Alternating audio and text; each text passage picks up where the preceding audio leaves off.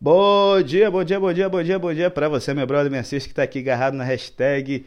Opa, não é hashtag li o livro, não, rapaz. No podcast Levados pela Sua Palavra, aqui quem fala é o pastor Felipe Ribeiro. E eu estou muito feliz de ter você como companheiro de jornada no nosso podcast. Leu Isaías 44? Então se liga nas lições que a gente pode tirar hoje para a nossa vida. E qual é o objetivo desse capítulo? O Senhor é o único Deus. Os ídolos são coisas de gente sem noção. Mané, mané puro. Espera aí, pastor, como assim? Olha, esse capítulo aqui, ele tem uns versos lindos da Bíblia. Para o seu povo que vai estar na Babilônia, cerca de 150 anos antes, Deus usa o profeta Isaías para trazer a seguinte mensagem para eles: Olha, escuta, Jacó, estou fazendo algo novo, algo que ninguém nunca viu. Fique esperto, irmão. Eu estou levantando Ciro para ser o libertador, Estou levantando esse homem para reconstruir o muro de Jerusalém e o templo. Eu anuncio as coisas antes que aconteçam, diferente dos ídolos que o ser humano, na sua tolice, faz, achando que pode se curvar diante de uma coisa que é até boa, madeira ou metal, mas que ele não tem a noção de que aquilo que serviu para esquentar um fogo para fazer qualquer outra coisa é cego, surdo, mudo e não pode salvar. Aí você vai falar assim: ah, pastor, esses pagãos são muito tolos, pedaço de ídolo, não sei o que, mas sabe? Hoje eu quero falar com vocês o seguinte: o perigo da idolatria consiste justamente em a gente não ter noção do que o Deus Salvador, o único, que é o princípio e o fim, pode fazer na vida da gente. Olha só que interessante. Isaías está falando que o povo de Deus, no meio da sua jornada nessa terra, muitas vezes tem momentos da vida em que tem medo, e que precisa de uma ajuda porque a sua vida está como o chão sedento, como a terra seca, precisando de propósito, precisando de algo maior do que a experiência, sabe, sensorial da vida. E aí Isaías fala o seguinte: olha, eu, Senhor, estou pegando vocês pela mão, estou dizendo não tenham medo, porque para as necessidades da alma de vocês eu derramo meu espírito como uma torrente de águas. Você pode estar com a vida seca como o deserto, mas quando ele entra na sua vida, ele vai levando fora a tranqueira, a sujeira, e no lugar sua vida floresce como, sabe, a relva, sua vida floresce como uma floresta na beira do rio. Pensa o rio que for, Amazonas, qualquer coisa que seja. Esse, essa aqui é a promessa de Deus.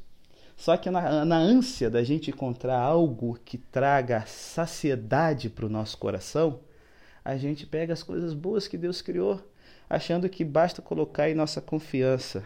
Se liga, irmão. Você foi escolhido por Deus para ser dele. Deus te perguntar: na sua sala de aula, um dos seus professores tem um aluno favorito? Ou no time que você joga, o técnico tem aquele jogador ali que sabe, gosta de ficar sempre botando em cima? Ou quem sabe no seu trabalho, seu patrão tem aquele empregado que ele tem maior orgulho como se fosse um filho, olha, se você é a pessoa favorita, eu tenho certeza que você se acha muito especial. E se você não é, isso pode deixar você no fundo do poço morto de inveja. Relaxa, eu sei como é que é isso. Mas sabe qual é legal? Na vida, muitas vezes, os chefes, professores e técnicos têm no coração deles espaço para um ou outro. Olha que louco. O nosso Deus diz que você, eu, todos nós somos escolhidos dele. O coração dele é muito maior que coração de mãe. Tem espaço para milhões de favoritos. Por quê? Porque ele escolheu você para ser dele. Não porque você é melhor que as outras pessoas, como os chefes fazem, mas porque ama você do jeito que você é. Para você ser o favorito do professor, patrão, técnico, você tem que ser bom, 10 em tudo.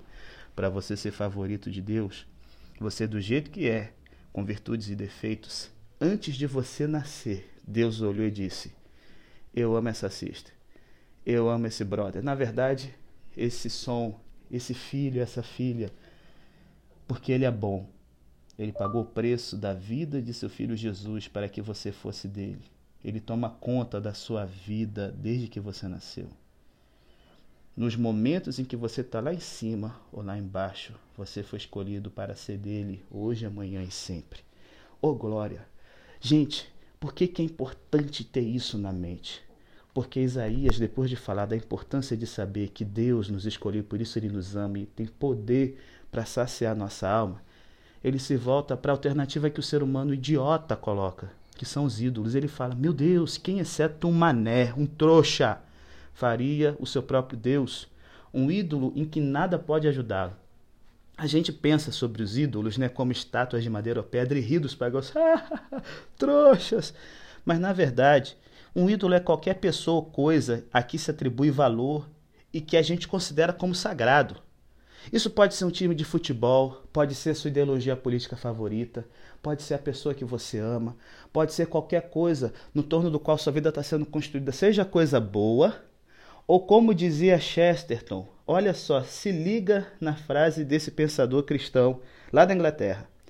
A idolatria é cometida não apenas pela criação de falsos deuses, mas também pela criação de falsos demônios, fazendo os homens temerem a guerra, ou o álcool, ou a lei econômica, quando deveriam ter medo da corrupção espiritual e da covardia. Eita, que doeu, hein? Muitas vezes os ídolos podem ser falsos demônios, o medo de alguma coisa em que agora a nossa vida gira em torno do cruzado paladino e pensa uma coisa chata, é a patrulha moral da esquerda ou da direita. Não é isso aí? Então, a advertência aqui do profeta é o seguinte: se você está colocando a sua vida em construções humanas ou coisas boas que Deus criou, você está se enganando a si mesmo, esperando que algo bom contribua para a sua vida de uma forma maior e melhor do que o Criador que é imortal e eterno. Se liga, mesmo nesse mundo cheio de ateus, isso é balela. Até o ateu tem um Deus, é a razão e a experiência sensorial dele. Sabe por quê? Temos de adorar alguma coisa, a gente foi criado para adorar o Criador. E se a gente o rejeita, a gente adora alguma outra coisa, porque somos criaturas télicas.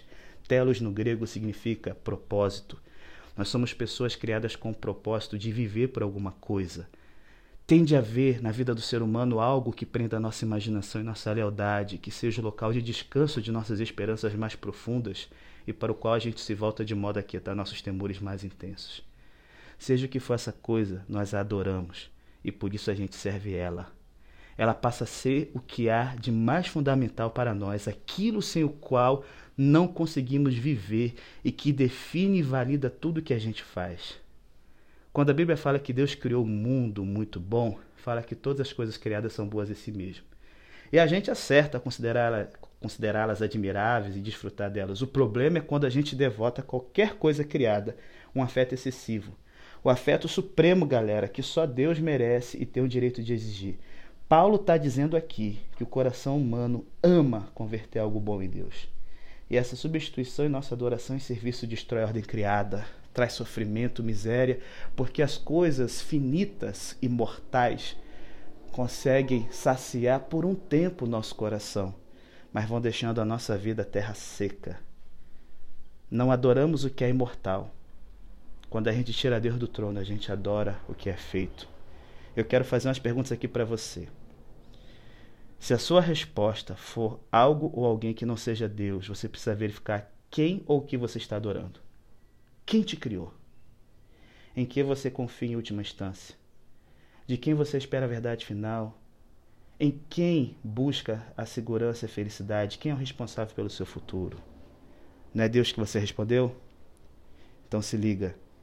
Nós somos criaturas divididas, correndo atrás de álcool, sexo e ambições, desprezando a alegria infinita que se nos oferece como uma criança ignorante que prefere continuar fazendo seus bolinhos de areia numa favela, porque não consegue imaginar o que significa um convite para passar as férias na praia. Que vida miserável! C.S. Lewis é autor desse parágrafo que descreve hoje a vida de pessoas que nos cercam, dentro e fora da igreja. Quem é seu ídolo? Tira essas porcarias do coração. Deixa Deus ser Deus.